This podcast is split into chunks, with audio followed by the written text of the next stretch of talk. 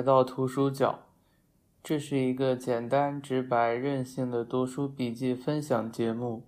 节目内除了和书本身的互动以外，不涉及其他的互动。节目外，欢迎大家发邮件或者留言，指出你觉得节目内不好的地方和你对节目本身的意见建议。第四期，我们的书是德国美术史家沃林格的《抽象与移情》和《哥特形式论》。第一次接触沃林格的名字是在《千高原》中，德勒兹和瓜塔里以哥特建筑为例，介绍了一种用物质力。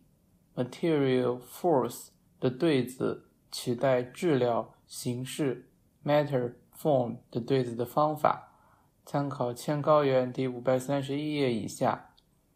在那里，他们引用了沃林格的研究。后来，在德勒兹写培根的那本书中，沃林格被再次提及。沃林格这样定义哥特艺术的北方哥特线条：一个非机体性质。即无机的强大生命。培根的第一个感觉形象，应该会是一个哥特装饰画家所画的感觉形象。参考《感官感觉的逻辑》第六十三页以下。之前想看他的书很久了，最近终于有时间就看了一下，很好看，是很坚硬、很有力气的理论，而且沃林格的主题和上一期节目的脉络有所呼应。《抽象与移情》于一九零八年出版，《哥特形式论》于一九一一年出版。这两本书的关系可以这么说：《抽象与移情》是解锁哥特形式论的理论钥匙。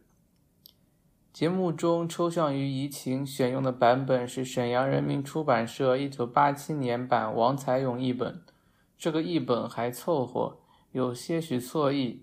我参考的英译本是 Elephant Paperbacks 的1997年版，《哥特形式论》选用的版本是中国美术学院出版社2004年版张坚、周刚译本。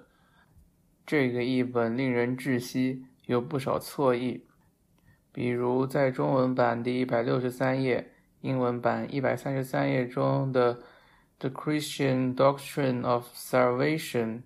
竟然译成了基督教的奴隶教条，真是一个意味深长的错译，而且长句子也非常错乱。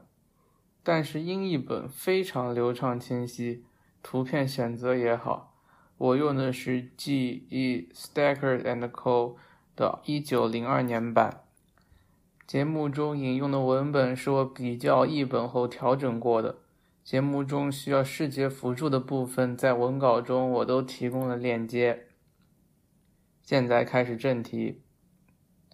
抽象与移情，第一部分理论篇，第一章抽象与移情。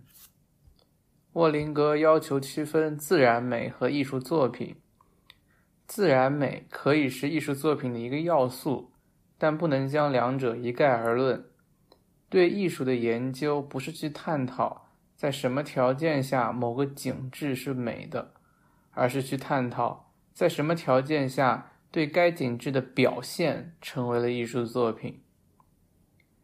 当代美学已经完成了从审美客观论，即研究审美对象，到审美主观论，即研究审美主体的变迁，而审美主观论主要以移情概念。Empathy，即我们现在常听到的共情为出发点。什么是移情的审美体验？审美享受就是一种客体化 （objectified） 的自我享受。审美享受就是在一个与自我不同的感性对象中玩味自我本身，即把自我移入到对象中去。第五页。移情活动的条件是一般的统觉活动，统觉活动就是审美主体对审美对象的把握，审美对象对审美主体提出一些指令，如果审美主体自身的倾向与自我实现的需求与审美对象提出的指令相吻合，我们这些主体就感到自由，这就是肯定性移情；如果不吻合，我们这些主体感到受到抑制，这就是否定性移情。沃林格认为这种移情理论是片面的，并非所有审美过程都是一种移情过程。有一种与移情冲动完全不同的冲动，一种完全不同的心理过程，即抽象冲动。沃林格提起里格尔的艺术意志。抽象冲动就是与移情冲动完全不同的一种艺术意志，并且真正决定了完全不同的艺术生产。因此，移情理论的片面就在于他认为只有唯一的一种艺术意志，即对真实的接近，对有机生命本身的接近。第十一页，模仿和艺术不是一回事。恰恰是在最远古的时代，这种本能，即模仿的本能，完全的与真正的艺术本能分离了。第十二页，例子就是古埃及艺术，民间生动的现实主义雕塑，比如村长像，与僵硬呆板的宫廷艺术相比，后者不是缺乏技巧，而是为了满足一种特定的心理本能。每一种风格。对于当时的创造者来说，一定是最高的美及其特殊的艺术意志的实现。如果现代的研究者以现代美学的眼光与现代的艺术意志试图统摄他们，那就是在抽离特定风格的意义，就是在对历史施专制。不能站在现代的移情的视角审夺一切艺术。沃林格提出了一种与移情本能相对立的本能，以埃及金字塔的无机形式和拜占庭的镶嵌画为代表，表达了一种对于有机生命的拒绝和抑制。移情冲动是以人与外在世界的那种圆满的、具有泛神论色彩的密切关联为条件的，而抽象冲动则是人由外在世界引起的巨大内心不安的产物。对空间的一种极大的心理恐惧。第十六页，沃林格举了一个广场恐惧症的例子。在双足直立之前，人通过触地的手和眼睛一起了解空间；双足直立之后，人变成了仅凭视觉行动的动物，不安感就此产生。而这种不安被后来的智力思考，即理性所缓解。与发展理性的西方民族相对，东方民族拒绝用理性来抑制恐惧。在面对变幻不定的外在世界，东方民族用抽象的形式将混沌中的事物从偶然性中抽离，赋予它永恒的形式和必然价值，以此在动荡的现象世界中寻得安息之所。我们会疑惑：抽象难道不是一种理性的智力活动吗？沃林格认为，在理性的抽象之前，有一种纯粹的直觉创造。抽象冲动并不是通过理性的介入而为自身创造了这种具有根本必然性的形式。正是由于直觉还未被理性损害，存在于生殖细胞中的那种合规律的倾向，最终才能获得抽象的表现。第二十页，比起智力活动。抽象更取决于主体的心灵状态。抽象对于作为原型的自然是什么态度呢？模仿试图复现自然，抽象则试图将某个事物从对其他事物的依赖中解放出来，使之独立。抽象的艺术意志主要体现在两个方面：第一，以平面表现为主；第二。遏制对空间的表现。为什么要以平面表现？因为三维空间阻碍了我们在对象本身材料的封闭个体性中去把握它。第二十二页，这个对象本身材料的封闭个体性的英文翻译是 “the closed material individuality of the object”。对三维空间的理解要求主体的连续知觉活动，这会把大量的主观性带入对象原本封闭的个体性中。我能想到的一个不太恰当的比较是相机和 3D 扫描仪。前者要求摄影师和相机的固定，不确定性比较小；而后者要求扫描者和扫描仪的运动，不确定性比较大。空间是什么？一言以蔽之，它使诸物彼此发生关联，并使宇宙万物具有相对性。第二十二页。而抽象就要把对象从相对的空间中拯救出来，并赋予其绝对性。那么，雕塑的任务在这样一种抽象冲动中就显得比较模棱两可了。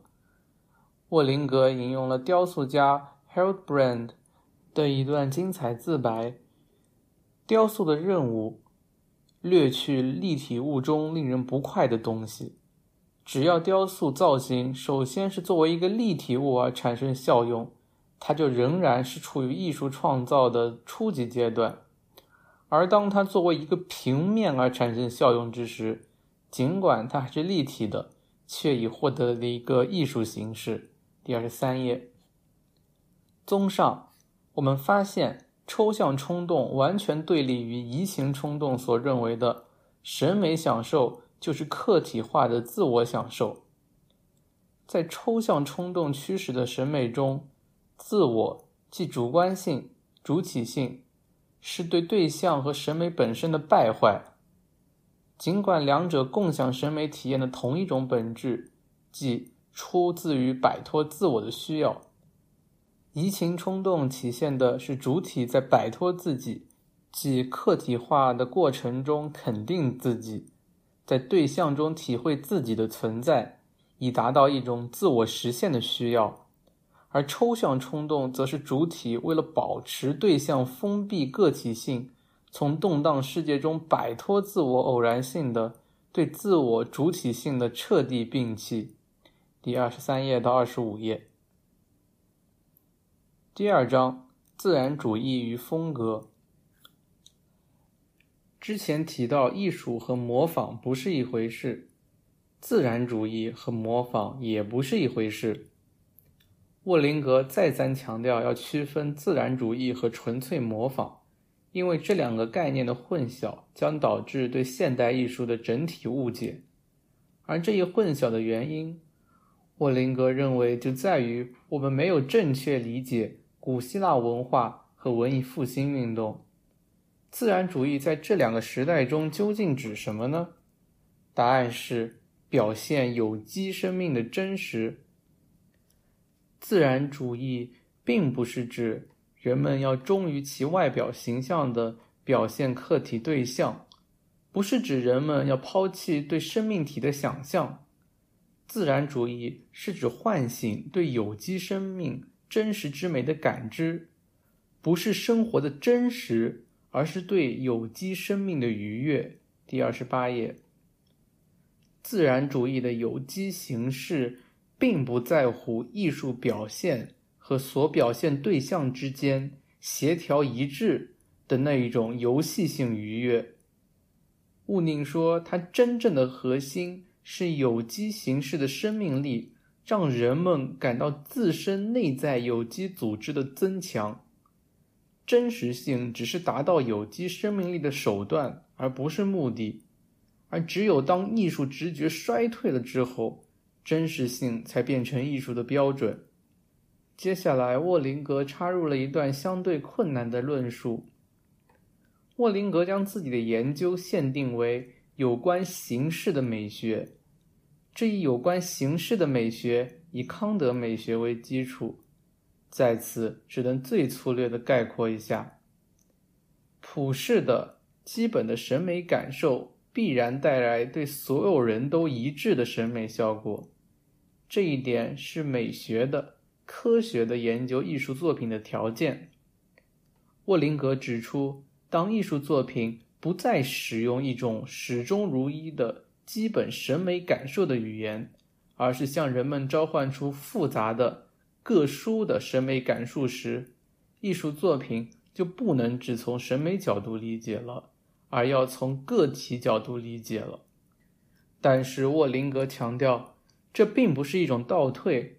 在这种审美的不可理解性中，就会产生人类个性的价值，而审美特性在任何情况下都是非个性的。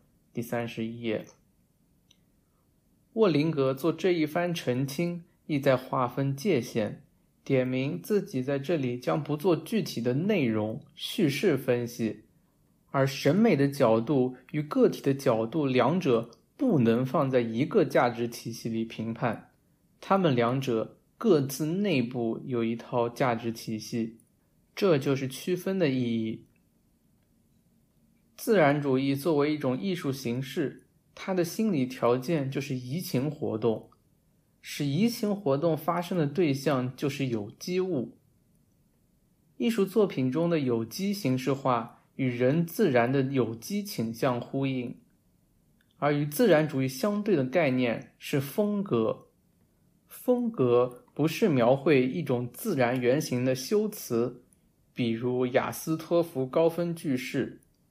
风格是抽象冲动的产物，无机的几何抽象具有一种必然律，就像涤除了观赏主体一样，涤除了一切对外物的依赖性。它就是人类唯一的可想象的和可谋取的绝对形式。第三十六页。但是沃林格也强调，这种对无机形式的创造也必然是从人类有机组织出发的，即机体对外部混沌世界感到的恐惧。创造者与自然的关系是人与他试图将其从时间性和不确定性抽离出来的自然对象之间的一场战斗。第三十六页，这场战斗有胜利，也有失败。也有一种妥协，妥协中有益的部分就成了一部分艺术发展的内容，比如文艺复兴。沃林格认为，印象派是完全的反抽象的，因为他们完全沉醉于模糊不定的主体感官。塞尚批判莫奈等人就是这样的思路。塞尚说。在莫奈画里，所有的非视之物中，必须放入一种坚实性，放入一个框架。沃林格再次强调，空间是抽象最大的敌人。空间使物彼此发生了关联，并消除了某个个体的封闭性。正是这种充满着自然气息的空间，使物具有了时间性的性质。第三十八页。但是值得指出的是，抑制空间、取消深度的抑制不能理解成只对轮廓和侧影感兴趣，因为这恰恰就体现了对主观性的依赖，而忽视了对象封闭个体性的完整性。倾向于对平面的表现，必须理解成深度关系必须尽可能的转化为平面关系。第三十九页。比如埃及艺术中，这种平面不能理解为一种欺骗观看者视觉的视觉平面，而是一种使我们产生触觉感受的触觉平面。所谓的降维打击可真不新鲜了。因此，有关抽象可以得出两个结论：一，尽可能在平面中去表达对象自成一体的材料的个体性。第二，把表现与一种结晶几何的僵硬世界结合在一起，而那与自然主义对立的风格就是这两点的结晶物。不同的民族中占据主导的艺术意志也是不同的。移情冲动只能在完全信赖感官、信赖外在世界、笃信自然、生活在此岸的民族中实现。比如，在一种泛神论气氛中，信仰多神论的希腊人，移情冲动中的概念对子是感官主义、理性主义。感官和理智一起抑制了对空间的恐惧，而在东方民族那里，所谓现实的理智就是对存在之神秘性的嘲弄。因此，东方人的本质上的基本需要。就是一种对拯救的期望。这样的民族被此岸彼岸的超验二元论所主宰，在艺术里便体现在抽象冲动上。例子便是古埃及的金字塔。从古埃及的巨大纪念碑艺术的心理条件出发，古典雕塑就好像是一个天真的孩子创造的。美这个词在这里显得多么的渺小。移情冲动的增强伴随着对空间恐惧的消退。只有当世界再次变得恐怖之时，抽象冲动才会占得上风。承载着移情冲动的自然主义，其本质就是人类开始向外在世界灌注自己的生机，自然原型在其中只是一种特殊的形式意志的材料。这种形式意志被一种对有机生命的感官所主导。第四十六页，第二部分实践篇，第三章装饰艺术。沃林格直言，装饰艺术的本质特征在于一个民族的艺术意志在装饰艺术中达到了最纯真的表现。尽管具象的绘画被视为高级艺术，但是美学研究的出发点应该是从最直接的、最单纯的表达民族审美天赋的装饰艺术开始的。首先应该关注的是几何风格。沃林格再次强调模仿与艺术的差别，并引用了一些考古学研究。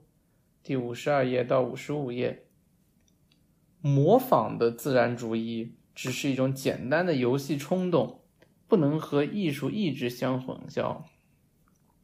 真正有审美价值的自然主义实际上是后来者。艺术并不开始于自然主义的创造物，而是开始于具有抽象装饰的创造物。最初的审美需要拒斥了任何一种移情，从而指向了线性的无机物体。第五十六页，莫林格批评美术史研究中的历史主义倾向。我们时代的历史教育导致了人们并不从某种艺术现象本身去解释它。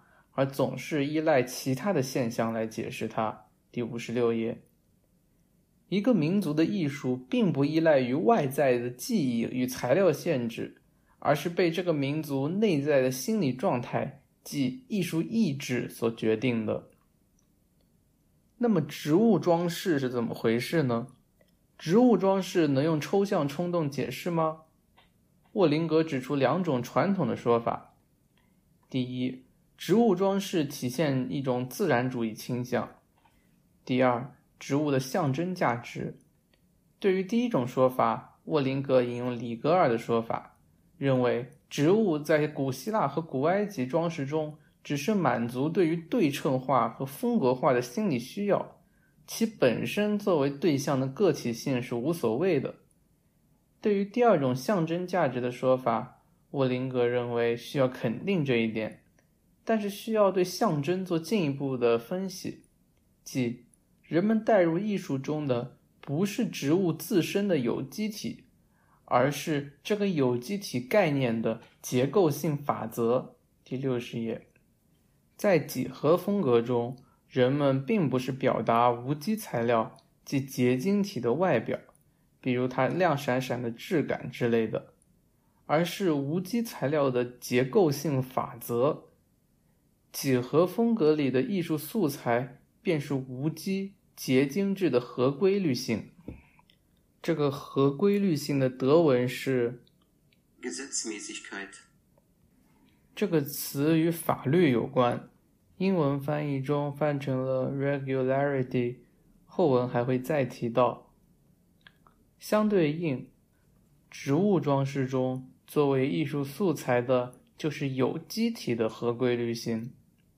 这种有机体的合规律性在植物构造中表现为围绕某个轴心的布局、离心力和向心力的平衡、负担与支撑的均衡、种种关系之间的和谐对称。这一有机体的合规律性才是植物装饰的真正源头。所谓的自然主义，不是指一个自然客体被事后的风格化了，而是指一个纯粹的装饰物，也就是一个抽象的制成品被事后的自然化了。第六十页，莫林格有力的总结说，线性装饰及几何风格和植物装饰这两种风格，在根本上都是一种抽象，而且。它们之间的差异，在抽象这一点上，实际只是程度差异。这也就类似于有机体的合规律性与无机结晶质的合规律性的差异。第六十一页，有机体的合规律性唤起了我们自身生命感的活动，人类潜在的移情本能就此被激发。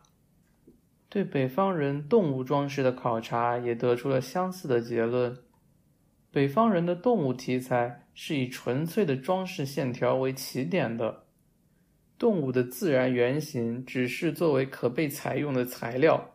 像线条一般纠缠在一起的动物是没有明确的自然原型的，象征性绝不体现在某种特殊动物的符号上，而是。动物的某种造型特点，例如眼睛与鼻子，或它们与嘴巴的关系，或是头颅与躯体的关系，或是两翼与身子的关系等等。第六十二页，这种关系既有机体的合规律性，由装饰性的线条所表达。因此，不论是动物还是植物装饰，艺术活动都是从线性抽象出发的。自然原型只是被抽象的材料，艺术活动整个都是在抽象领域中发生的。第六十三页，只是现代人才把这些抽象的要素组合成某种特定的动物，这仅仅是一种后来者的还原，而这种还原的倾向，就是和现代人的移情需要相关的。沃林格反对一种对装饰艺术的人类学研究，认为他们和唯物论者，即强调艺术中的技术因素一样过分夸大物质偶然性而忽视心理意义。第六十三页到第六十四页，例子：有人类学家认为巴西原始民族的岩石画上对三角形的偏爱来自于当时女人遮盖下体的布片是三角形的。接下来是一段比较困难的概念辨析：和规律性 （Gesetzmäßigkeit） 与和规则性 （Regelmäßigkeit）。英文翻译中，前者是 regularity，后者翻译为 uniformity。沃夫林要求区分两者，前者是在质性层面上的，后者是物理有机体层面上的。正如前文所说，合规律性有法律、立法的意思，而合规则性更偏向于习惯、习俗。因此，两者之间的区别可以与成文法、习惯法这一概念对子进行比较。习惯法合规则性比成文法合规律性更人性一点。施尔马佐夫和利普斯都反对这一区分，因为第一，这一区分不能说明为什么质性的、合规律的几何风格恰恰是在缺乏质性的原始文化中占据主导地位的；第二，质性的、合规律的几何风格本身就是作为物理的有机的主体的一种外化。但是沃夫林的区分并非没有意义。沃林格提醒我们，我们可以发现和规律性与我们的抽象冲动相关，而和规则性则与我们的移情冲动相关。和规律性中并不包含一种表现的鲜艳要素，和规则性中则包含。因此，完美的几何风格。就达到了抽象和移情这两种要素奇迹般的均衡。第六十六页，在螺纹形纹饰中，我们就可以看到一种有机的移情的感觉是怎样进入原先无机的线条中的。沃林格要求澄清埃及植物装饰和希腊青铜时代植物装饰之间的纯形式差异。沃林格反对里格尔的看法，即希腊青铜时代的自然主义的富有生机的植物装饰。是对埃及僵硬的植物装饰的一种连续发展，因为两个民族秉持的是两种截然不同的艺术意志，所以埃及僵硬的植物装饰就是埃及人抽象冲动的完整实现。这里并不存在一种无生机到有生机的进步，因为埃及人欲望的就是无生机。而之后的希腊古典装饰艺术更是一个复合的现象，它是自然主义的希腊青铜时代艺术和抽象的迪比龙风格的结合，其中自然主义占了上风。希腊古典装饰中的波纹线就是典型的希腊艺术意志的最纯粹的创造物，这种组合最典型的美就是洞中之静，因此。希腊古典装饰是由其来自抽象需要的合规律、合规则的那一面的，但是当它和埃及的几何合规律性进行比较的话，希腊古典装饰的合规律性就是激发我们移情本能的有机的合规律性。第七十页到七十三页，里格尔有一个有趣的说法，即。埃及人的植物装饰的出发点是几何的螺纹线，而希腊人看到了几何的螺纹线中的生机，于是把花朵加在了这些曲线的顶端和末尾。第七十六页，沃林格最后指出，抽象冲动和移情冲动在历史中是有来有回的。第七十六页。两者交互在一起的表达，在北方的装饰艺术中得到了一种非常独特的表达。在这种线条的迷乱中，人们应见出一个不安的生命。这种不安，这种密求，不具有一种平缓的、使我们一同参与到其运动中去的有机生命，即希腊艺术。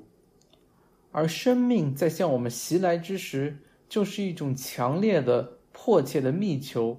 迫使我们，即不是出自对快乐寻求，跟随它的运动。这种强化的运动，强化的表现，建立在无机的基础之上。第七十七页，北方人这种难以捉摸的性情，就体现在哥特式艺术中。第四章，抽象与移情在建筑艺术和雕塑艺术中的例选。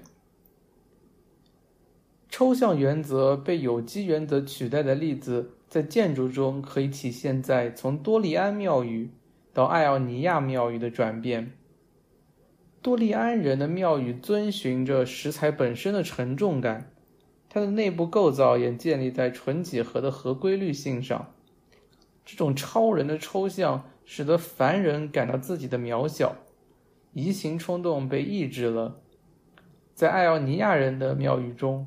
石材开始不再隶属于他们自己的合规律性，而是被一种充满着有机性的艺术意志所支配，因此更接近世俗人性，让人们感到欢愉。沃林格认为，我们对古希腊圆雕的重视和理解往往是成问题的。圆雕实际上是背离原初艺术意志的，因为。从原初抽象的艺术意志中生发出来的艺术样式，正是用平面去表现。第八十三页。因此，圆雕艺术是一个自我矛盾的艺术样式。一种指向抽象和永恒化的意志，怎么能够在由于空间限制的圆雕中去表现呢？为了消除或克服圆雕表现。与抽象的永恒化倾向之间难以消除的矛盾，人们所寻求的方法手段就构成了雕塑风格的发展史。第八十四页。正是因为圆雕的空间性，比起其他的艺术门类，它就最强烈的要求着抽象和风格化。在这个发展中有三个要素。第一个要素是通过材料自身的封闭性和紧凑性去表达材料的个体性。这一个要素贯穿了整个艺术史，从远古时期到米开朗基罗，再到罗丹，都是这样。远古时期的雕像人物形象都是嵌在圆柱中的，他的手臂紧紧靠在身体上，表面的任何一个分割都尽可能的被避免了。第八十四页，这一切都是为了保存作为材料的石材的自身紧凑性。而米开朗基罗的雕塑也遵循了这个原则，只不过它不是在外表上遵守，而是内在的遵守。材料封闭的界限不是实际的，而是想象的。我们看不到这个界限，但我们能感到它那立方体的封闭性。只有在这种不可见的立方体的封闭性的催发下，米开朗基罗的形式与会的力量才能达到一个惊人的广度。第八十五页，米开朗基罗的人物是持续不断的与材料本身的封闭性争斗着的。有机体和无机体的对抗，便体现出米开朗基罗作品中令人震撼的悲剧性。我记得米开朗基罗自己说过，他从来不创造雕塑，只是从石头中解放雕塑。这一对抗性就一目了然了。第二个要素是对神性的理解。神性的最初象征就是没有任何生命痕迹的纯抽象。第八十七页，神性是绝对的，指向永恒的非时间性。因此，面对有机物的时候，雕塑就要求把一种无机的特性灌注到其中，使其提升到一种超时间的氛围中。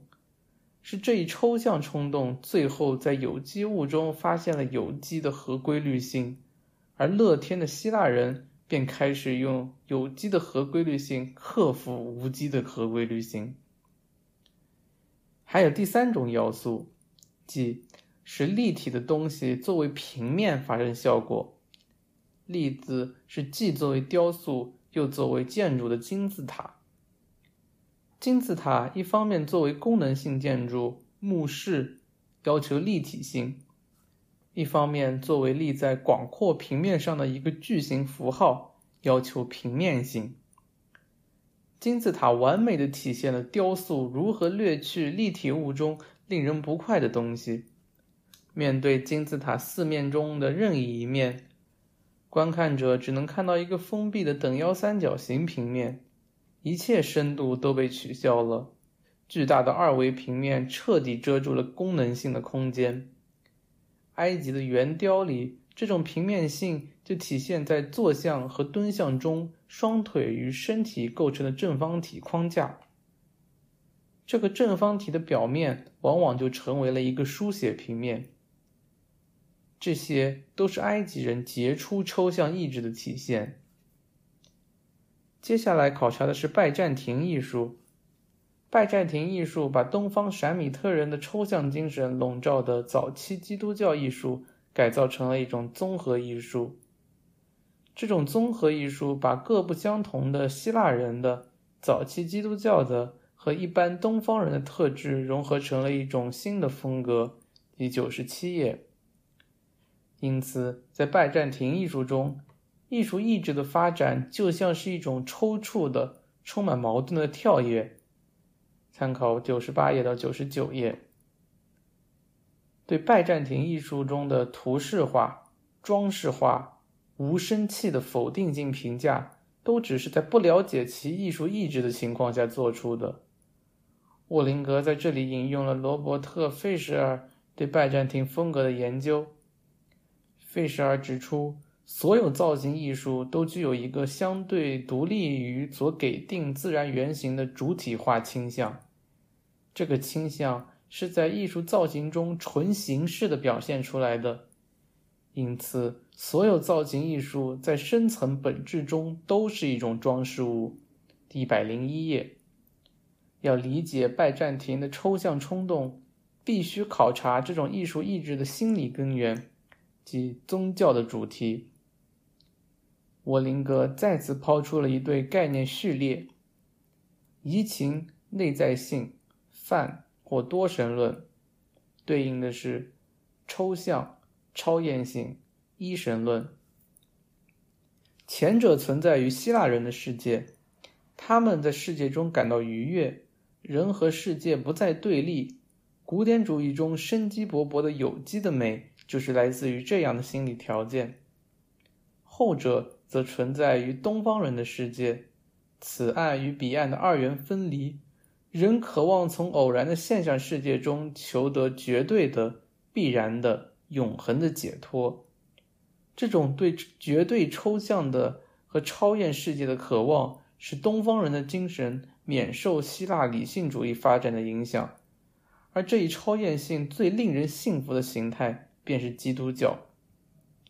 早期罗马文化中，希腊传统和早期基督教影响并存，到了拜占庭帝国时代，超验性的严肃便压过了内在性的欢愉，拜占庭艺术。就是东方抽象冲动在西方移情世界的文艺复兴。第五章：北方早期文艺复兴时期的艺术。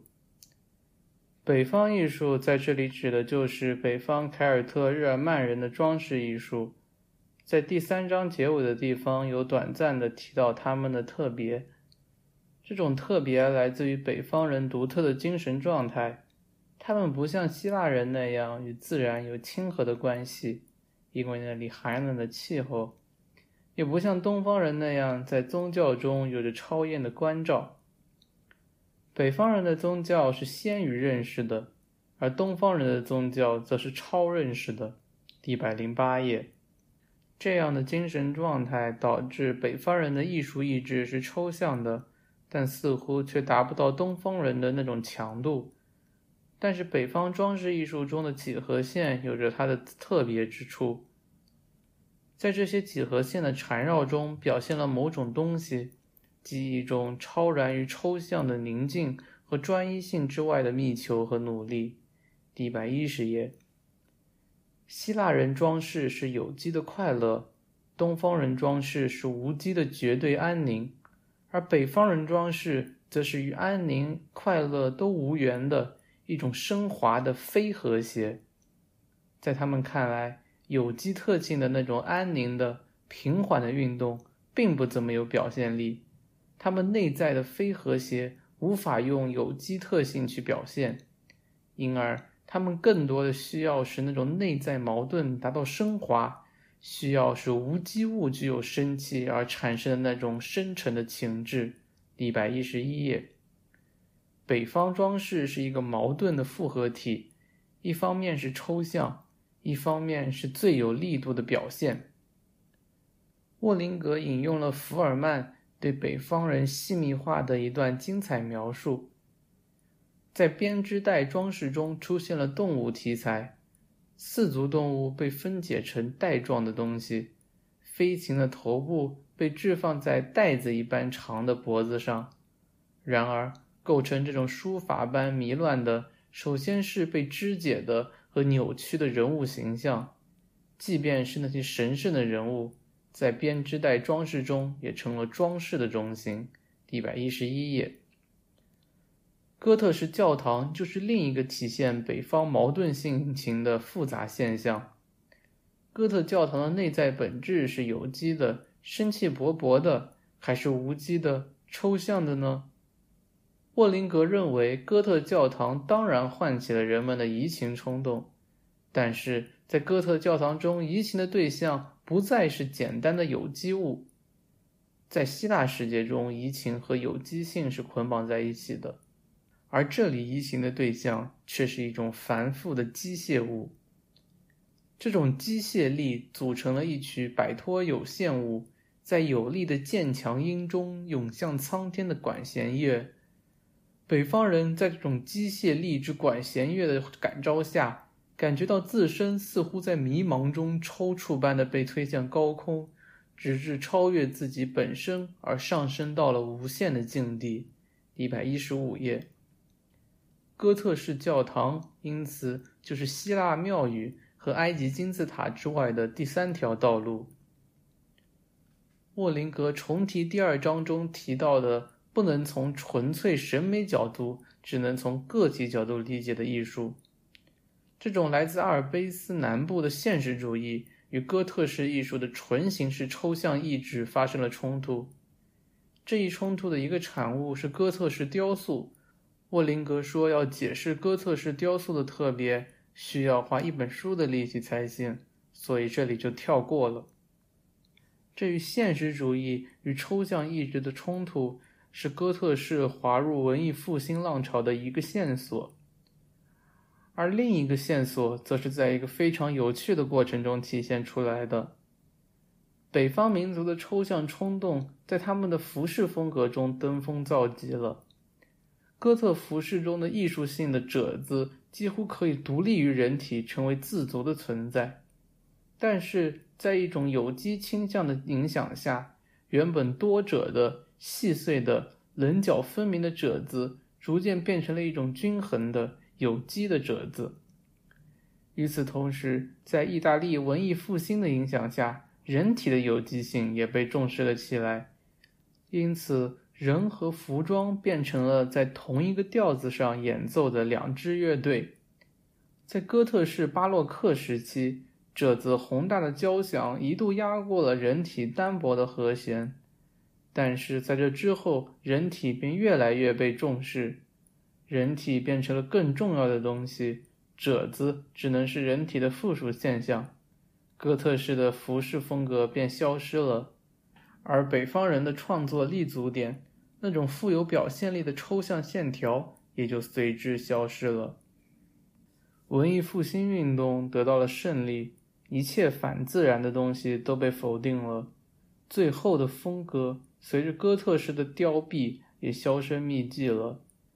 有机性、自然的胜利是资产阶级的胜利，无机的抽象价值整体的衰落了。沃林格对此表示遗憾。附录：论艺术的超验性和内在性。这篇附录主要还是强调对不同的民族的世界感、艺术意志做区分，反对一种单调的历史主义。在最后部分提到了为什么当时的现代人崇尚一种古典时期的艺术，原因便是现代科学的认识活动已经提供了古代艺术的超验性所带来的安全感。艺术比起科学不再能提供这种超验的安定感。因而完全走向了一种有机性主导的移情冲动。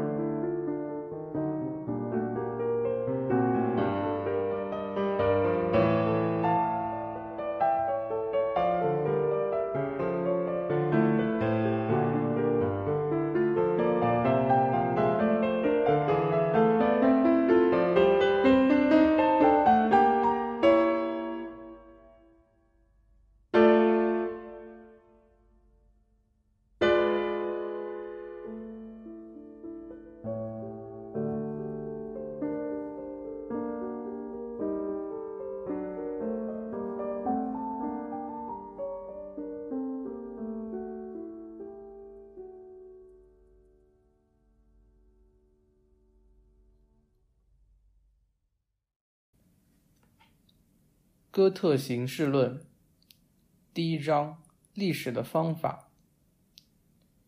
历史主义者从自己的偏见出发，还以为自己站在客观的宇宙中心。历史主义者的历史无非是一种从他们的现代精神中炮制出来的相对应的历史假象。沃林格引用尼采的历史的用途与滥用。认为完全依赖于历史事实的经验主义和归纳法是缺乏真正探索历史的勇气的。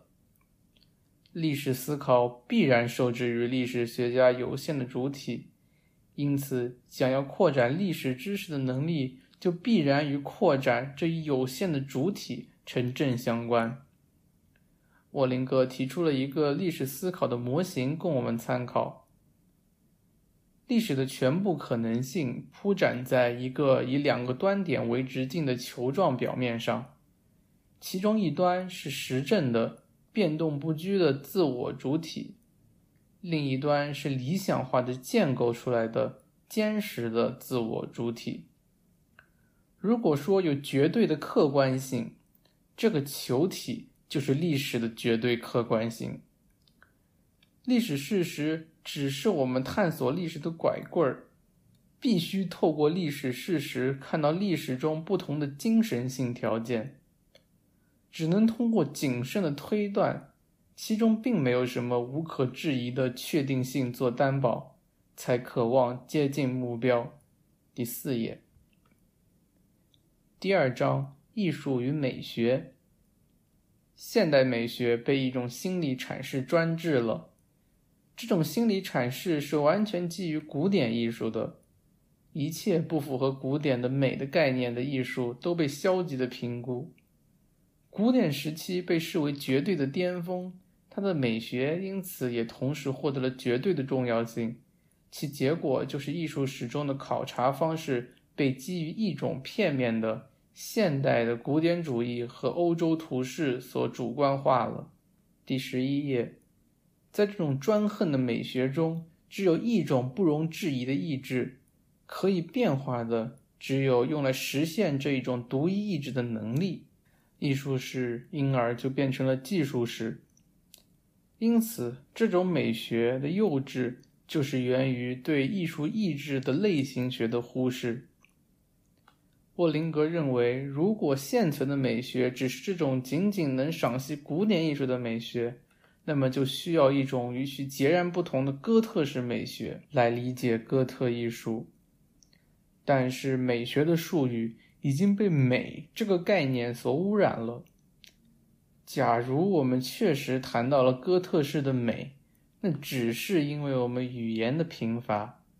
在这种情形里，也就必定掩盖了一种更为真切的在知识理解力上的匮乏。第十一页，沃林格要求清除哥特式与美学术语的所有关系，必须要在哥特式内部寻找一种全新的美学。第三章，作为人类心理学的艺术科学，艺术史研究需要重视康德在知识领域中引起的认识论革命。艺术事实也许是一种鲜艳的艺术范畴，或者说一种普遍的心理范畴的结果。但是康德的这一鲜艳范畴也是有局限的，因为决定艺术范畴的心理范畴并非是唯一普遍的。唯一的常量是人类历史中的原材料，即人类的总能量。但是不同因子的组合却是无限多样的。其造成的现象也是如此。第十四页，而心理范畴的多样性，便是由人类与外部世界不断的相互影响、调整的关系中决定的。第四章，原始的人，可以解释人类与外部世界交互关系的相对单纯的例子，就是处在一切经验、历史和传统之前的原始的人。沃林格拒绝卢梭式的高贵的野蛮人，那种认为历史是人类自身与外在世界的逐渐分离、原初的统一感逐渐消失的过程，只是一种诗性的演绎，并非是一种历史的确实性。沃林格要求在清除一切情感观念的条件下重新建构原始人。沃林格在这一点上是唯心的霍布斯主义。在发展的开端，在人与周遭环境之间存在着一种未遭任何经验缓冲的绝对二元对立。第十七页，外在世界原初的混乱、破碎。和强力让原始人不知所措，这种不知所措体现为一种对外在世界的模糊的精神性恐惧。这种恐惧随着精神的发展与调整逐渐被缓解，但是它从未完全消失，以一种本能的形式保留在了人的内心深处。这本能最根本的内涵是一种对人类知识限度的知觉。是一种对现象世界深不可测的知觉，它挫败了所有的理性认识。第十七页，这一深刻的原初的二元对立将随时准备击碎一切欺骗性的经验结构和人类中心主义的幻觉。这种模糊的恐惧迫使人寻求秩序，寻求一种绝对的价值来解救自己于混沌与紊乱。原始宗教就源于这种需要，而他的艺术就是巫术仪式的结果。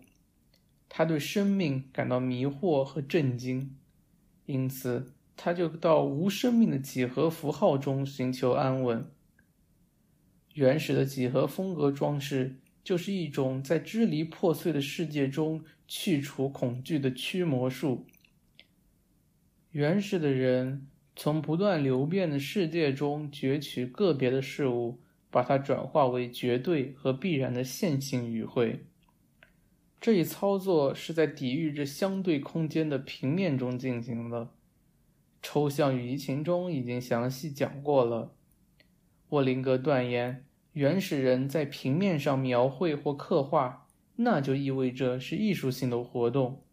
如果他用粘土或其他的塑形材料来塑造形体，这不过是游戏式的模仿冲动的某种泡影。它不属于艺术史，而是手工技艺的历史。第二十一页，模仿冲动和艺术冲动在最初是完全分离的，只是在精神与智性不断发展后，艺术的巫术性开始消解，自然主义逐渐占据上风时。模仿冲动才和艺术冲动看似靠近，但它们仍然是完全不同的东西。而且，自然主义和模仿冲动也是完全不同的。当精神智性在古典时代达到高潮时，一种和谐从自然的混沌中涌现出来，艺术就从巫术中彻底解放出来，开始追求一种生命的有机性。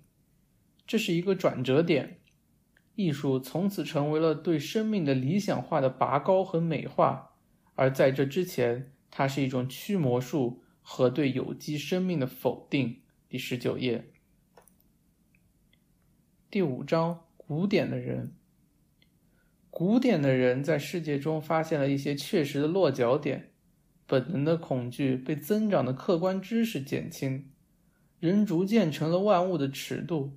世界不再是神秘的、不可企及的东西，世界只不过是他的自我的生动实现。人的思想和感觉征服了世界，也消除了原初自我世界对立的绝对二元主义。通过在世界中客体化自我的生命能量，人和世界弥合了。智性洞察带来的安全感，直接体现于希腊世界诸神清晰的雕塑特质，即尼采意义上的阿波罗精神。智性和感性互相成就对方，神也变成了理想化的超人。原始人那里的艺术有一种近乎科学的实证的品质，是自我保存直接冲动的产物。而不是从所有最基本的世界恐惧中已经解放出来的人性的、自由的、奢侈的产物。第二十五页，而古典人那里，艺术和科学完全站在了对立的位置上。他的精神的创造能量已经从精神自我保存的需要中解放出来，自由的趋向一种更为快乐、现世的行为。第二十五页，原始人的抽象冲动中发展出了古典人的移情冲动。装饰原本就只是秩序，英译中这个秩序译成 regularity，按照抽象与移情中的译法就是合规律性。除了表达必然性和恒定性之外，装饰不表达任何其他东西，这就意味着没有任何直接的表达。现在在古典人那里，却变成了一种赋予生命力量的运动。一种倾向于理想有机性的自由游戏。第二十六页，第六章：东方的人。东方人更接近于原始人，然而有一整个世界的发展横亘在他们之间。原始人的世界是先于知识的，而东方人的世界是超越知识的。他们拒绝一切被古典人所庆祝的现实价值。他们把原始人的恐惧提炼成崇拜，把恭顺转化为真正的宗教。世界不再是让他们苦恼和混淆的无意义，而是一种神圣的崇高命运。东方艺术，它的界限分明的超验抽象复合体，把它从所有古典的东西中区别出来。它所表达的不再是感官性的生命动力的快乐肯定。而物宁完全从属于另一个领域，通过所有生命追寻更高层次世界的瞬间和机会，从所有感官的幻象中解脱出来，从所有虚假的印象中解脱出来。在这个领域里，必然性和永恒性统御着东方人，本能性知识的伟大静穆为他祝圣。第三十七页，第七章。早期北方装饰中潜在的哥特式。哥特式这个词不能仅仅用来形容某种历史事实，它并不仅仅是一种外在的表达，而是一整个贯穿历史的内在形式意志。哥特式风格孕育的土壤是北方与中欧的民族集群，日耳曼民族在其中扮演了重要角色。这一北方民族集群的艺术是十足的装饰。早期日耳曼装饰中是没有自然的再现的，人、动物或树，一切都变成了表面的装饰。这种装饰可以被描述为交织的缎带，或者说变状的。这种线性的装饰是抽象的，但是我们只能说它是在有机的意义上才是无表现的。因为我们从扭结缠绕的线条中的确感受到一种生命力，这是一种无机的生命力，依存于这动力性几何图案的运动的情致 （pathos）。哥特式建筑动力性数学的前奏，迫使我们的感觉到达了一种非自然的强度。第四十四页，古典人那里有机的自然安宁。变成了一种气绝自然的无机混乱运动。与古典人在世界中客体化自我相比，北方的线条并非是从我们愿意赋予它的印象中获取生命，而只是呈现为一种特有表现。它要比我们的生命更加强劲。第四十四页，为了区分移形的有机线条和抽象的无机线条。沃林格让我们做一个实验：拿一支笔在纸上涂画无内容的线条。如果用优美流畅的曲线来描画，我们的内在情感是会不自觉地伴随着腕部的运动的。我们会产生某种愉悦的感觉，线条似乎是从手腕的自发运动中生发的。第四十五页。而如果我们被巨大的精神压力，逼迫着在纸上进行描画，腕部的有机自主性就会被抑制，优美和谐的曲线就会变得别扭，而在这别扭中便体现出我们激烈的情感表现。趋向于表现的强烈意志，它专横地驱使着腕部及机体运动。一旦趋向运动的最初冲动出现，它便不再被允许顺随着其自然的趋势自主的延伸，而必须融入到一种更新了的运动冲动里。每一次中断，每一次方向的改变，我们都会感到自然进程中被一种力量阻挡了。这阻碍又激发了一种增强的力量。这种中断愈是经常的发生，障碍也就愈多。在断裂点上的原动力将更加强劲，每一次在新的方向上的冲击将更为有力。第四十五页，这种亢奋不安的巨翅有机自然的线条，体现出一种独特的反叛感官性的精神性，而这种精神性在哥特式教堂得到了极致的体现。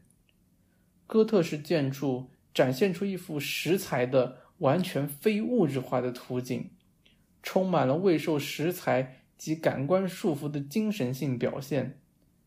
早期北方装饰的情形也是为了这同样的精神性。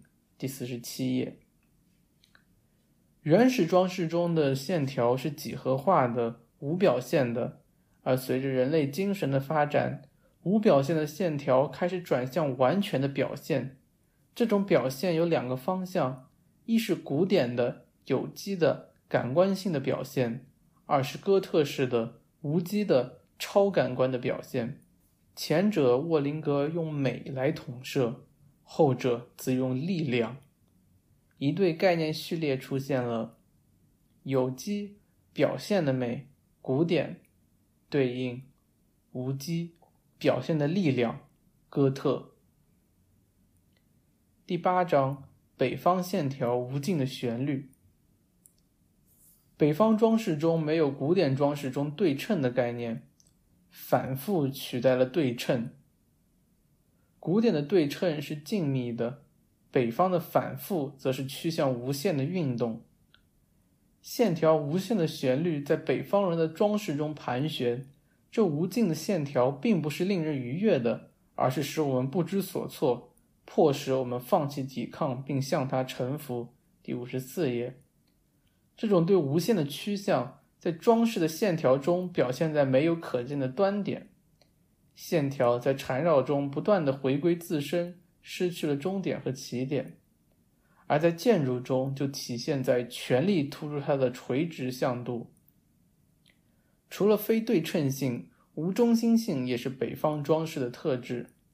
这种所谓的无中心是很微妙的，因为尽管北方装饰中的确有大量的中心性，但是在北方我们发现的是旋转的轮形、涡轮状或是所谓的太阳圆盘，所有的构型都表达了剧烈的运动，而不是那种规范的无差别的几何心形、玫瑰花式及类似静态形状。第五十五页，因此。古典的中心是在内部终结的、完全静止的静力中心，而北方的中心是趋向无限的、剧烈运动的动力中心。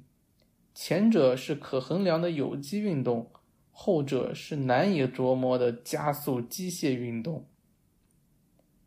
第九章：从动物装饰到荷尔拜因。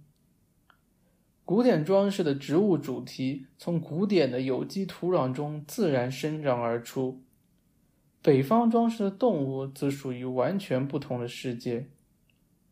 动物世界被吸收到装饰线编织的网络中，这些动物并非来自直接观察自然，而是来自居于抽象线条中的对自然的一种回忆，遥远回忆。并不是对某一个特定动物的回忆，而是对一种普遍动物的回忆。这一普遍性被装饰中由各种不同动物的元素胡乱组合起来的表达所证实。第五十七页，中译本中这句话中的“普遍”译为“一般”，英译本中则是 “general”。但是我觉得这里沃林格想表达的并不是一种均质的整体。所以我觉得 universal 有一种宇宙性意涵的普遍性，其实更符合。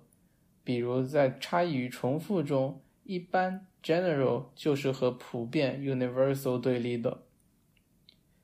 但是沃林格认为，光说哥特的动物装饰是一种对自然变形的回忆还不够准确。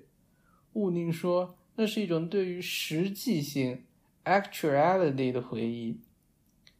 沃林格因而指出，要仔细辨别 nature 自然和 actual 实际这两个概念。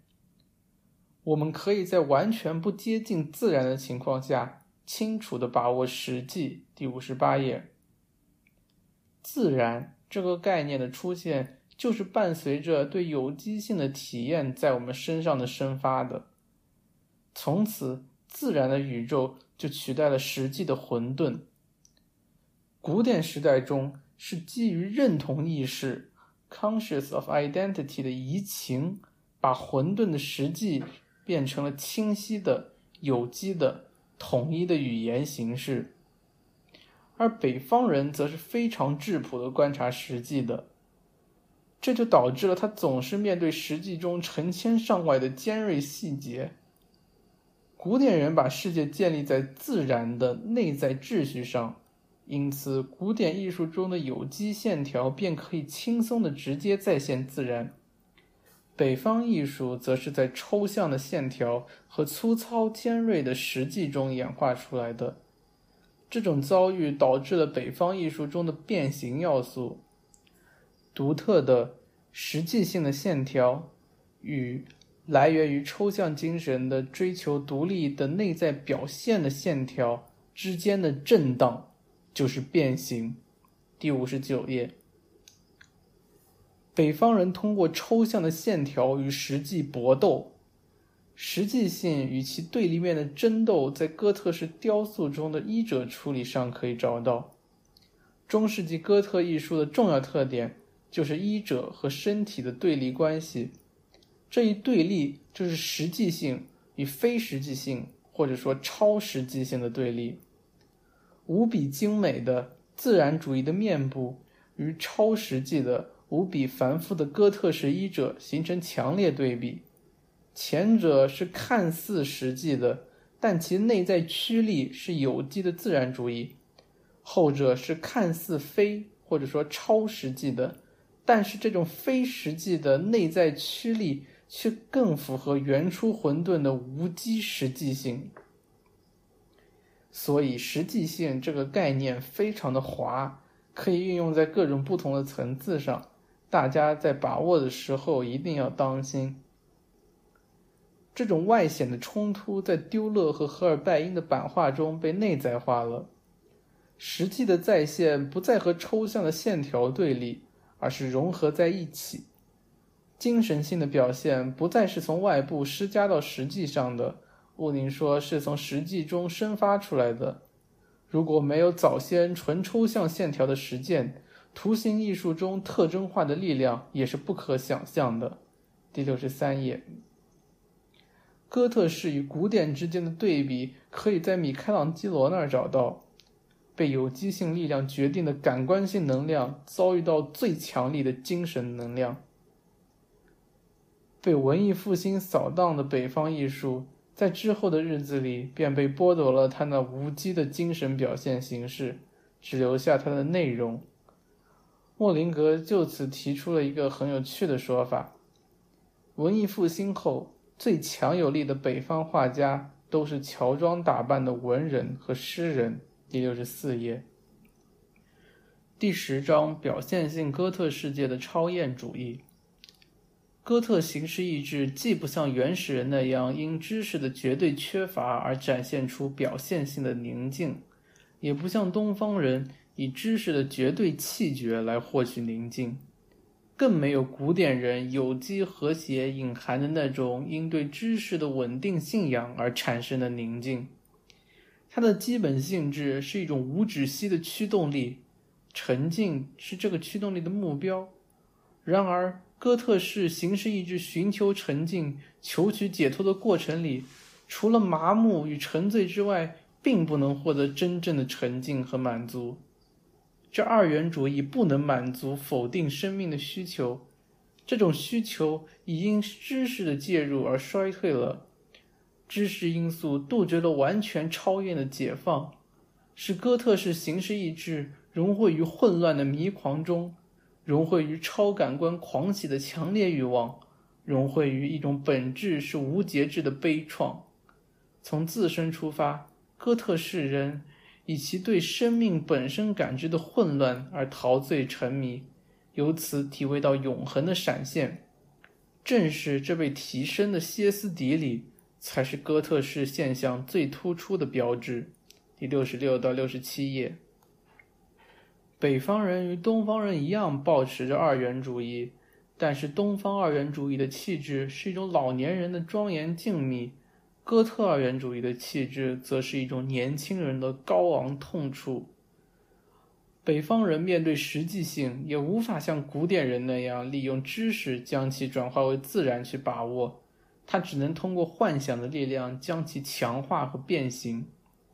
在装饰和幻想的早期阶段中，我们只能看到原初的混沌；而在哥特建筑和经院哲学中，这种原初的混沌则发展成了艺术性的、无比优雅的混沌。第十一章：北方的宗教情感。沃林格要求检查北方人接受基督教之前的宗教情感。在此，他引用了兰布雷希特的说法：“日耳曼民族的神灵在任何意义上都被视为非个人的，处在森林般神秘的朦胧里。”第七十九页。希腊人荷马笔下的世界里，在诸神臣民的目光下，幽灵鬼怪无处遁形。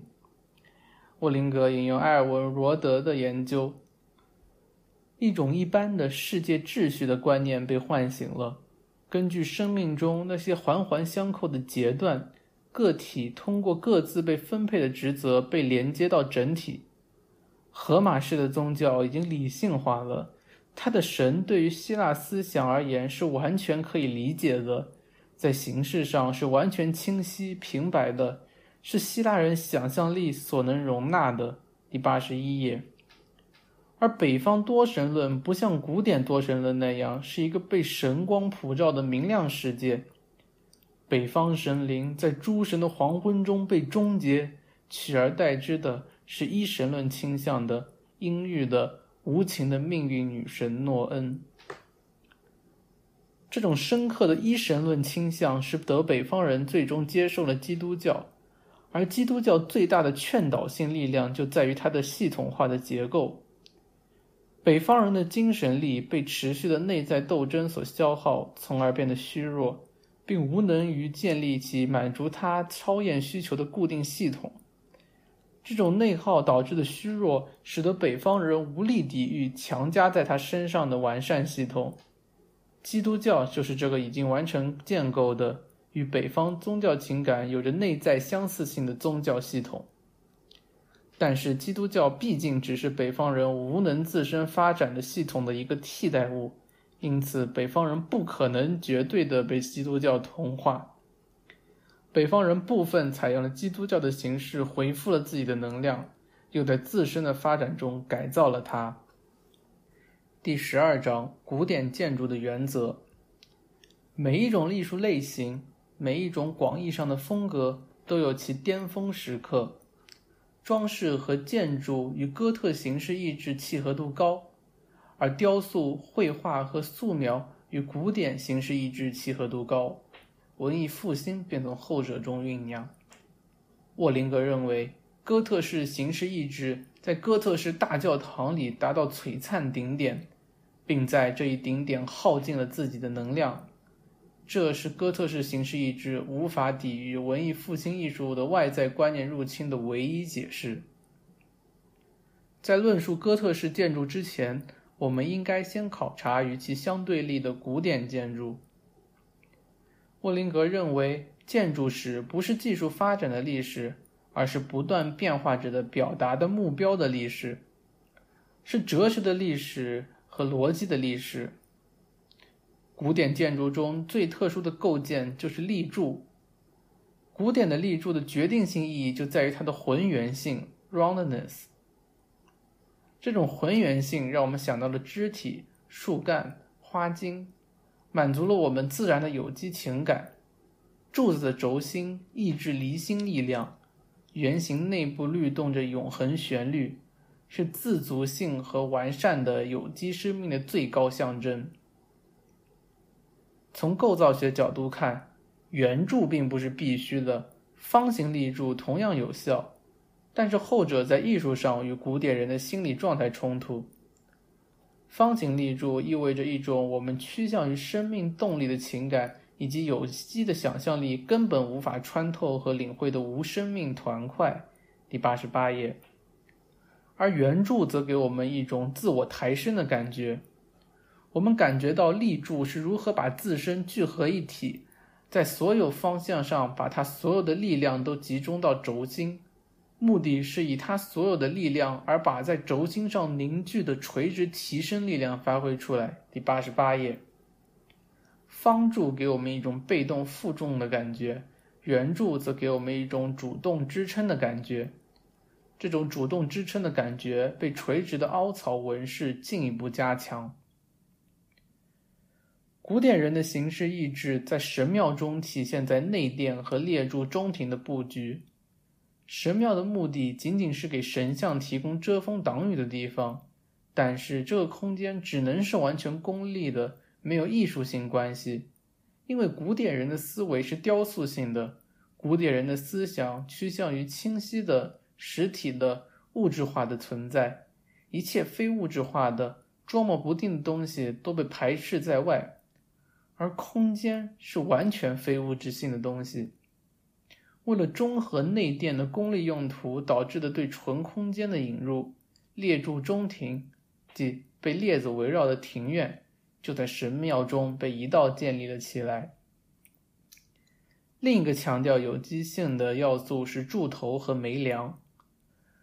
柱头作为柱子和上方屋顶负重的缓冲部分，消除了唐突的碰撞，是一种有机性情感寻求。由承载与重力造成的机械性碰撞的调和办法。对多利亚风格和艾尔尼亚风格的具体论述，参考第九十到九十一页。前者依然保留着较强的抽象抽弄，如一出庄严卓绝的戏剧；而后者则完全是古典的、有机的，展现着自由活力的运动。第十三章：哥特式建筑的原则。沃林格认为，首先要搞清楚的问题在于哥特式建筑风格与它的材料即石头的关系。原始建筑中只是因为实际目的而功利的运用石材的重量，而古典建筑则是艺术化的运用它。古典建筑肯定石材本身的材质，即建筑性的调整重量和力量的关系。圆柱就是很好的例子，石材本身的无机坚硬。被进一步改造成了有机的肌肉式力量，而哥特建筑的表现性则来自于对石材本身特质的否定，即一种将石材非物质化的倾向。在哥特式教堂里，我们看到的只是一种巨大而强烈的向上运动，与石材重力力量自然下垂趋向形成鲜明对照。没有大型墙体或其他团块给我们留下一种稳固的物质性存在的印象，只有成千上百向上奔涌的独立的动力。很明显，石材这里已经完全的从它材料的重量里解脱出来，它只是一种非感官的精神性表现的载体。总之，在这里，它已经变得非物质化了。第一百零二页。前方高能，希腊建筑师在石材中发掘出的是感官性的坚固，而哥特建筑师则在石材的团块中发掘出了潜藏的机械能量。因此，之前说哥特式建筑否定石材，其实有些偏颇。毋宁说他否定的是石材的感官性，却肯定了石材的精神性力量。石材巨大的体块感消失了，材料可见的坚固性被一种可计算的静力学取代了。总之，一个单纯结构性的石材骨架从沉重的石材体怪中脱离开来，建筑，一种石材垒砌堆叠的艺术，发展成了一种石材切割的艺术，一种非感官的建构艺术。古典建筑有机主义与哥特建筑的系统之间的对比，就是一具活的、呼吸着的身体与一副骨架的对比。第一百零三页，古典建筑是实用性的建构，哥特式建筑则是纯粹的建构。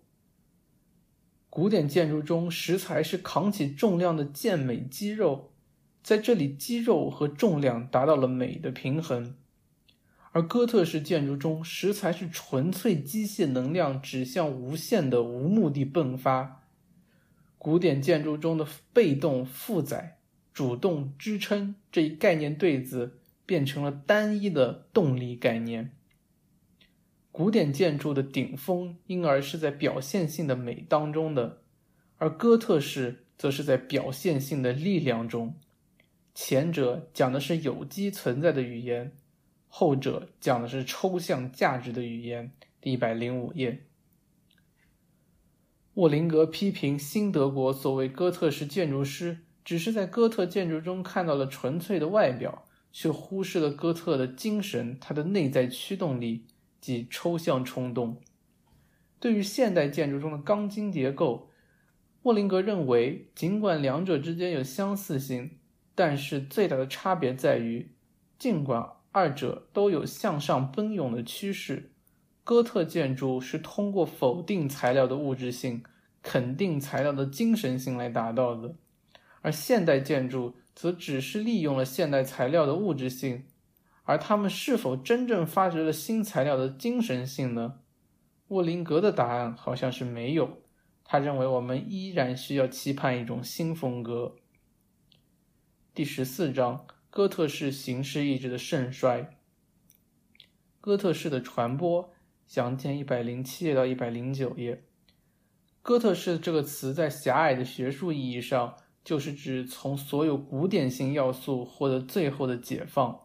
一百一十页，哥特式在中世纪达到鼎盛，但是这种极度努力使它耗竭，它的形式意志一旦达到发展的顶点，就把自己消耗殆尽了。中世纪文化是不了解任何个体性的差别的，因为个体性只是在二元性的恐惧被克服。在人和世界的关系上达到一种均衡与安全的状态的时候，才敢于使自身从群体当中分离出来。现在，他面临着一种新的文化，他已释放了个人所有的资源，创造了知性进步的价值。他并不受制于任何教条的约束。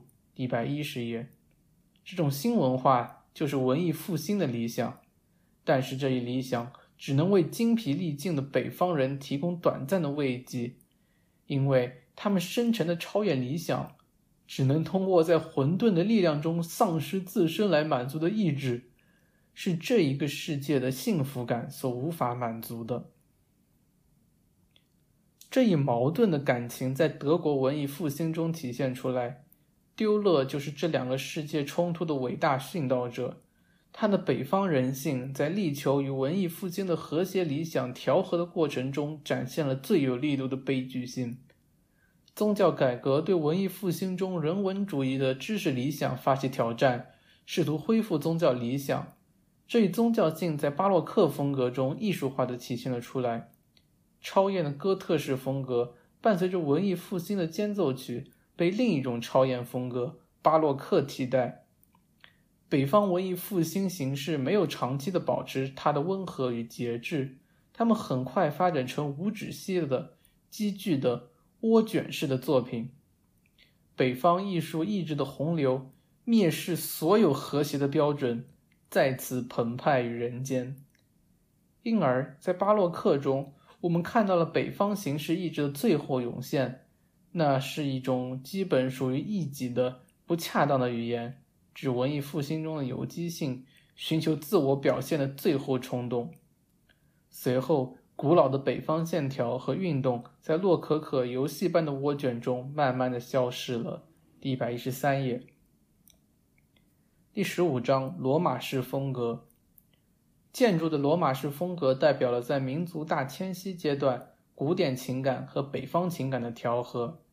罗马式风格中，北方性情对简朴的水平方向的巴西利卡的改造就是一个例子。要不惜一切代价从横卧的巴西利卡中发展出一种高度，这种努力造就了多塔间的罗马式系统。它以一种具有相当力量的垂直性的强调。而杜绝了巴西利卡水平式的倾向，但是沃林格补充道：“通过塔楼的堆积得到向上升腾的动力，不是一种内发的动力，因而仍然不能摆脱物质质重的印象。”沃林格认为，对于罗马式风格中如画 （picturesque） 的评价需要重新评估。罗马式风格中的如画只是一种更加主要的动作的结果。这个动作就是把无表现的整体打散成部分，把独立的力量从无生命的实体化的团块中抽离出来，把宁静转化成运动，用复杂性替代简单性。一百二十四页。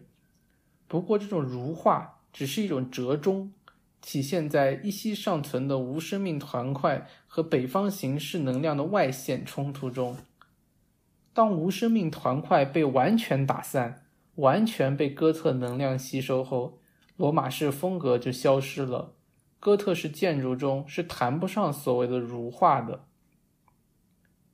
罗马式风格可以和巴洛克风格相比较，两者都是被有机性入侵的折中的哥特式。前者的有机性来自古代，后者的有机性则来自被文艺复兴的古代。第十六章，从古典建筑观念中解放的开端。沃林格认为，起拱即建造拱顶的难题是理解这一解放的关键。古典希腊建筑中，空间是没有艺术性的。我们把希腊建筑确认为是纯粹构造学的，不附带任何有意识的空间的艺术性创造。第一百二十七页。而随着与东方的联系。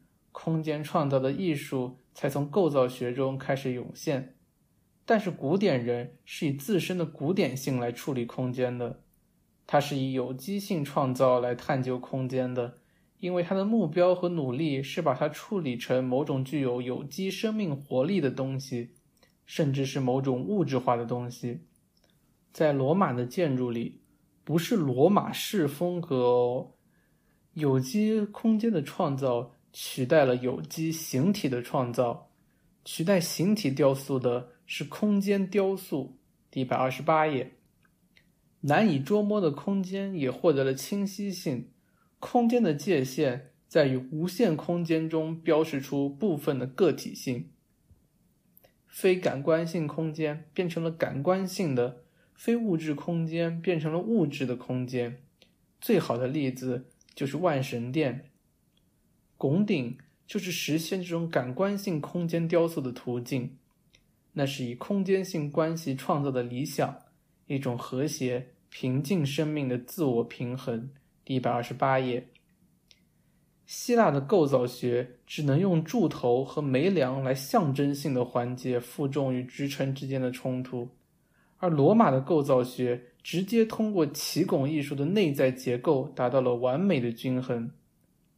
拱顶以柔和与有机性的曲线而聚集了所有的支撑动力，引领着它们达到一种沉静、明确的终点，而无任何激烈与突兀感。一百二十八页，这是一种感官性空间雕塑的伟大成果。而哥特式形式意志则要求通过一种自由、高昂的自我控制的活动性来克服重量，通过一种运动的。非物质化的表现性，以使事物屈服，这就是中世纪奇拱艺术的目标。在成熟的哥特式中，很难说有什么负重的屋顶。对空间上端的感觉及知觉，仅仅是通过从各个方面涌入的完全无负载感的垂直上升的动力的结合体创造出来的。运动在无限中逃逸。一百二十九页。筒形拱顶是对屋顶重量的第一次冲击，但是它还是无表现的、有机的、均衡的紧凑形式。交叉拱顶也叫双重筒形拱顶，则是对筒形拱顶的突破。交叉拱顶是对整体的筒形拱顶的分解运动。拱棱的线条与四片拱棱间曲面的交点，提供了一种向上的提升力和运动趋势。拱肋被加在了拱棱上，不仅是为了起到功能性的加固作用，也是为了强调线条的动力表现。交叉拱顶演变中的第二个突破，就是用线性运动完全取代拱顶的内在结构。当拱肋转化为拱顶的实际支撑后，拱棱间曲面就仅仅是多余的填充物了。原本仅仅是艺术性意义的棱线，现在也获得了完整的结构性意义。沃林格不禁赞叹。哥特式的形式意志是如何一开始看上去只是一种渴望表面的装饰性的表达，但到最后却是真正的实现了一种令人心服口服的抽象建构。圆柱也被方壁柱取代了，不仅仅是因为表现性上的考量，前者的有机倾向，在结构上。因为交叉拱顶的压力沿着拱棱集中在四个角与侧边上，圆柱就不如壁柱更加坚固了。沃林格再次强调，罗马式风格是一种发展到中途的哥特式，是一种没有摆脱物质重量的哥特式。而清教教堂试图恢复罗马式风格，并非偶然，因为清教主义游移于理性、经验、超验元素之间。游移于严格遵守上帝旨意与个人自由之间，而这也正是罗马式风格自身的矛盾。第十七章：纯哥特式的完全解放。前文有提到，北方人原初性格中的混沌，使他们精神力被持续的内在斗争所消耗。因此，沃林格指出，彻底释放北方人混沌中动力的刺激，必须来自于外部。即拉丁西欧，是在法国的中心，日耳曼和拉丁元素结合的最紧密的地方，哥特式体系诞生了。但是沃林格也强调，法国诞生的是哥特式体系，而不是哥特式精神。哥特式精神的老家还是在日耳曼北方，在法国，热情的拉丁因素使得哥特式中混入了南方的有机倾向。法国有一最优美、最生动的哥特建筑，但不是最纯粹的哥特建筑。而英国式哥特虽说由于它的内向保守性没有受到太多文艺复兴的影响，但是也正是因为其内在的保守，导致英国式哥特没有日耳曼式哥特那种奔涌的、激烈的情致，因此只是一种迟钝的、琐碎的哥特式。第十八章。天主教堂的内在结构，沃林格引用达豪的话：“难道不存在一种有意识的与所有日常经验的对立，一种对非凡效果的追求？这种追求的目标是通过建筑师的记忆，而使内部结构中的每一个支撑都从视野中消失掉。”一百四十五页。尖拱的引入是一个决定性阶段。尽管尖拱的结构性优势很早就为人所了解，但是只有哥特式才将尖拱的结构性优势转化为一个拥有高度连贯性的整体系统的一个要素。早期基督教巴西利卡教堂的唯一焦点是与地面平行的祭坛，这是唯一的运动目标，运动的方向是平行于地面的；而在哥特式教堂里的运动则是垂直于地面的。是指向无限的天空的。罗马式风格的交叉拱仍然使用的是圆拱，导致侧横向压力过大，无法彻底摆脱壁柱的块状墙体。而当哥特建筑师将圆拱变成了尖拱后，侧横向压力大幅减弱，壁柱便可以建得更高更细，壁柱的强属性被取消了，所有多余的肌肉和团块都可以抛弃了。运用圆拱的罗马式风格在高度上无法抬升，因此无法与平行于地面的横向运动抗衡；而运用了尖拱的哥特式建筑却在高度上获得了突破，垂直于地面的纵向运动压过了平行于地面的横向运动。由于引入了尖拱，建筑物好像被巨大的自我觉醒的浪潮裹挟，解脱的消息已得到告示。它让他受约束的活力的欲望及表现性的渴望得到表达。一百五十页，一种活力在哥特建筑中迸发，但是沃林格提醒我们注意，这种活力不是古典式的有机活力，而是一种机械的抽象的活力。一个机械控制的木偶要比一个鲜活的行动着的人。更具有强劲的表现力。为达到宗教和庄严的情绪，古典人或者说在这之后罗马人的建筑里，空间是清明的、和谐的、稳定的；但是在哥特人的建筑里，空间不再是沉静的，而是动荡的。进入哥特式教堂的人面临的不是一种空灵的感觉。而是一种被神秘的强制力裹挟，进入一种晕眩、沉醉的状态。古典人即使在后期成为了空间的创造者，他依然保持着清醒的雕塑家状态。在古典人要求感官性的自持的地方，哥特人却希望消弭自身，通过自我的放弃而达到超感官性。一百五十三页。第十九章：教堂的外在结构。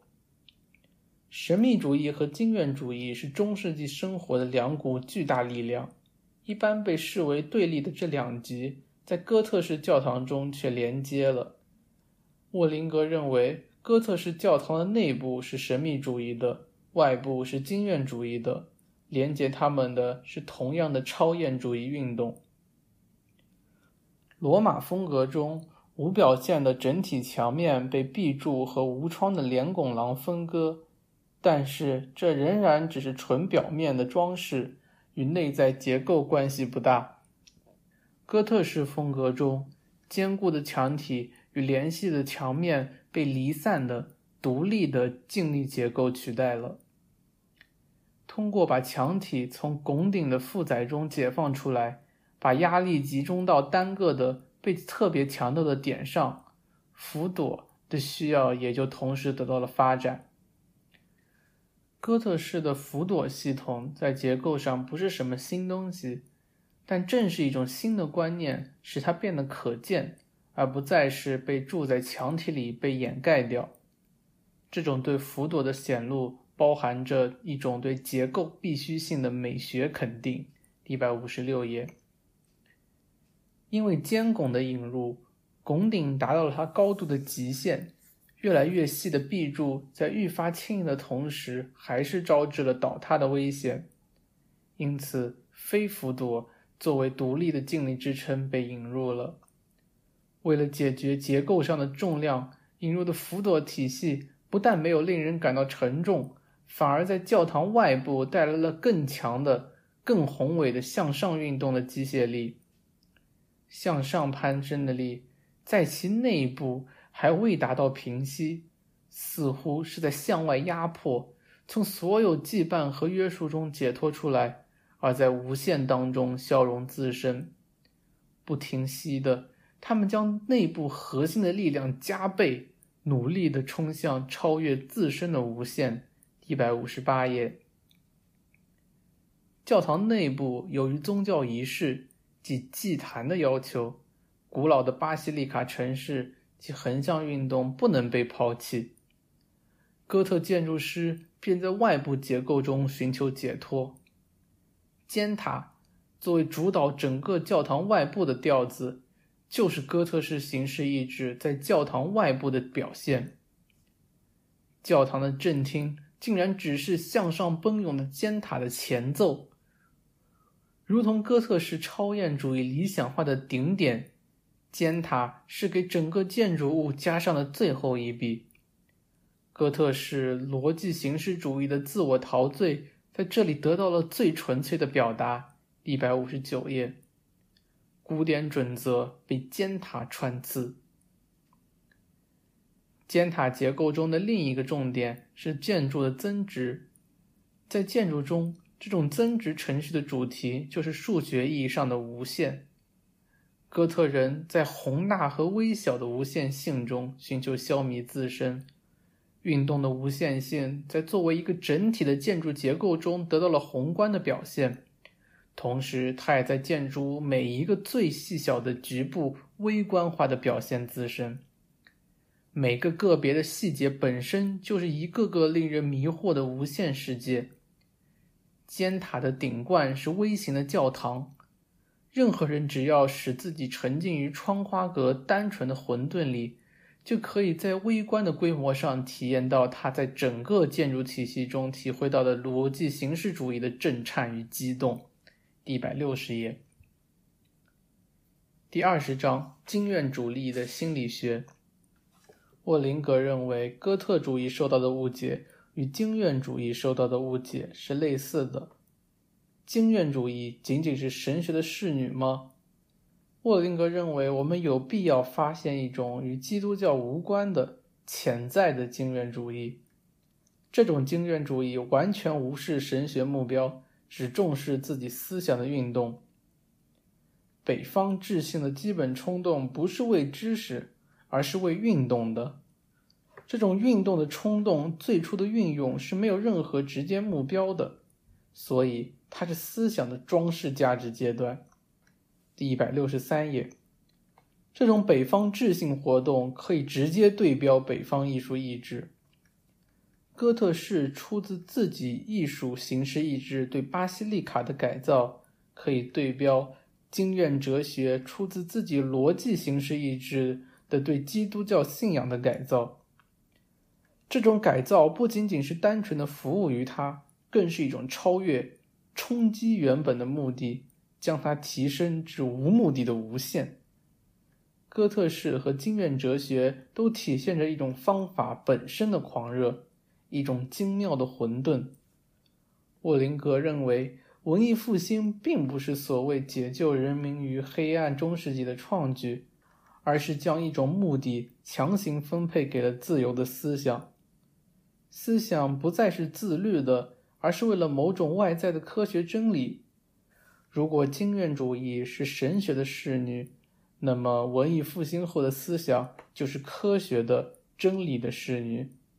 思想的表现性不再重要，正如绘画中的线条一样，变成了自然和客观性的侍女。文艺复兴导致了伟大的调和、修正的进程，将感觉资产阶级化的进程。它扫除了所有中世纪的反常与变形，用自然的美取代了超自然的力量。第一百六十五页，第二十一章：神秘主义的心理学。经验主义和神秘主义的区别在于，前者完全沉浸于抽象之中。拒绝一切感官性要素，后者则带有一定的感官性要素。在智性提升中，经验主义的宗教情感寻找着拯救的确定性；而在神秘主义中，我们看到了宗教经验中感官性的迷狂。一百六十六页，感官活动的出现，即意味着人与外在世界的关系开始缓和。只有当这种缓和开始，个体的人才敢于使自己从群体中分离开来，独自的面对外在世界。抽象必然是非个体的、超个体的。沃林格放出惊人之语：群体的感觉和抽象的感觉就是一个硬币的两面。随着个体意识的觉醒，抽象的感觉得到了松弛，并转变为感官感觉。第一百六十七页。沃林格补充：“群体也是能感官感觉的，前提是这个群体已经是由个体化了的个人构成的群体，而不是那种无个性的群体。但是神秘主义终究和文艺复兴不同，在文艺复兴的成名驱散了此事的迷雾后，文艺复兴人不再渴望彼岸，而神秘主义的模糊却把彼岸从外在世界放进了每个个体灵魂。神秘主义不是别的什么东西，就是对人类自身灵魂中的神性的信仰。一百六十八页，文德尔班说：“灵魂如同微型的神，神的迷你化，这是对所有神秘主义谜语的解答。”因此，与神秘主义一道，感官感觉进入了哥特式，这就是哥特式演化提供给我们最为内在和精妙的戏剧。由此可以看到，哥特式的这种新因素是如何与古老、刻板、非自然主义的形式意志结合起来的。在僵直线条的混沌中，已孕育出一种花的混沌。所有的刻板都消融了，所有坚硬的东西都变得柔和了。每一条线都渗透着精神的情感，微笑展露在雕像刻板的五官上。那是出自内心的微笑，是内在福祉的反应。自然，经验主义曾一度只把它理解为一种僵硬的实际存在，因而是被否定了的。但现在，自然却成了神的家园。第一百七十页到一百七十一页，第二十二章：个体性与个性。中译的标题是“个体与个性”，英译本则是 “individuality and personality”。我在这里折中一下，“individuality” 翻译为个体性，“personality” 为个性。沃林格认为要检视神秘主义与文艺复兴的关系，感受中的感性成分与神秘主义的出现是吻合的。同时，也与北方人的个人主义化联系在一起。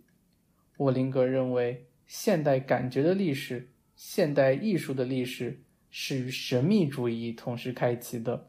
一百七十二页，沃林格提醒我们，神秘主义是北方的产物，而文艺复兴是南方的产物。前者导向了清教主义，后者导向了欧洲的古典主义。沃林格认为，为了澄清两者的区别，要调整布克哈特的用词。布克哈特的陈述是这样的：文艺复兴中对个体性的发现，其中的个体性应该换成个性。文艺复兴中被发现的是个性，而个体性这个概念只属于北方人，是北方神秘主义的自身本质。前方高能。从词源学上考究，个体性 （individuality） 包含着无限细分的动作，而南方文艺复兴并没有要求将群体机械地划分为零散的个体，有的只是一种社会性的有机体。它逐渐的演变，对每一个单一的组成部分始终有所意识。这个联系紧密的整体会发展成一种成千上万的。精微的个体组成的有机体，其中每个分子都活跃着是整个有机体聚合在一起的生命活力，只不过这种活力是以非常微小和细致的方式活动罢了。尽管分数化是存在的，但是并没有机械的无限细分，有的只是一种维护有机统一性的有机化区分过程。在这种肯定性的发展过程中，个体性 （individuality） 这个词由于其内禀的否定性，因而是完全不合适的。第一百七十三页。与此相对，北方的个体化进程中，这种否定性就格外合适。这是一个分裂的过程，一种紧密结合在一起的团块逐渐破裂，成为无数的。自我意志化的个体部分的进程，互相退避，放弃所有中心化的有机统一性。一百七十四页，文艺复兴人的个性觉醒导致了自我确认、自我肯定和自我控制。北方的个体化过程却导向了不断的否定自我。这就是神秘主义的悖论，产生于个人主义，他又立刻开始反对作为个人的自己。一百七十四页，北方人只生成了个体性，却没有生成个性。北方人个体化的过程不容许二元性的消失，而只允许它呈现不同的形态。一百七十四页。神秘主义是纯粹哥特式的产物，哥特式就是永远反对古典性的伟大精神。沃林格最后总结道：“他的目标就是在真正的哥特式之前发现潜在的哥特式。潜在的哥特式不断的流变，不局限于任何具体的时期，在所有的时代不断更新自己，在那些哥特民族的血液里。”无可抑制的汹涌澎湃。最后总结一下，非常好看。第一遍读的时候，只是被一些灵光的地方吸引，在做这期节目的时候，才注意到了更多的细节。每一个概念都辨析的很扎实。第一遍看似复杂的地方，实际上只要耐心读，就会觉得十分清晰。没有任何卖弄的地方。从艺术出发，到最后三章的思想史提供了非常有穿透力的说法。最后一章对个性和个体性的辨析，我是万万没想到会在一本艺术史研究中看到。德勒兹强调的来源于邓斯戈托，经验哲学家的这个性 （disness hexiety）。在这里出现了，并与有机体中的个性对立，这难道不比齐泽克解释无器官身体来的更到位？可以看出很多德勒兹概念的萌芽。德勒兹应该从沃林格身上获得不少启发吧。总之，非常开心。这期节目我做了一些改进，之前的讲稿更多是关键词，不是很连贯。这次尝试着还是用句子连接起来，也许在听感上会有所提升吧。好了，这期节目就到这里，下期节目的书籍会是法国思想家维西德的《速度与政治》。谢谢大家。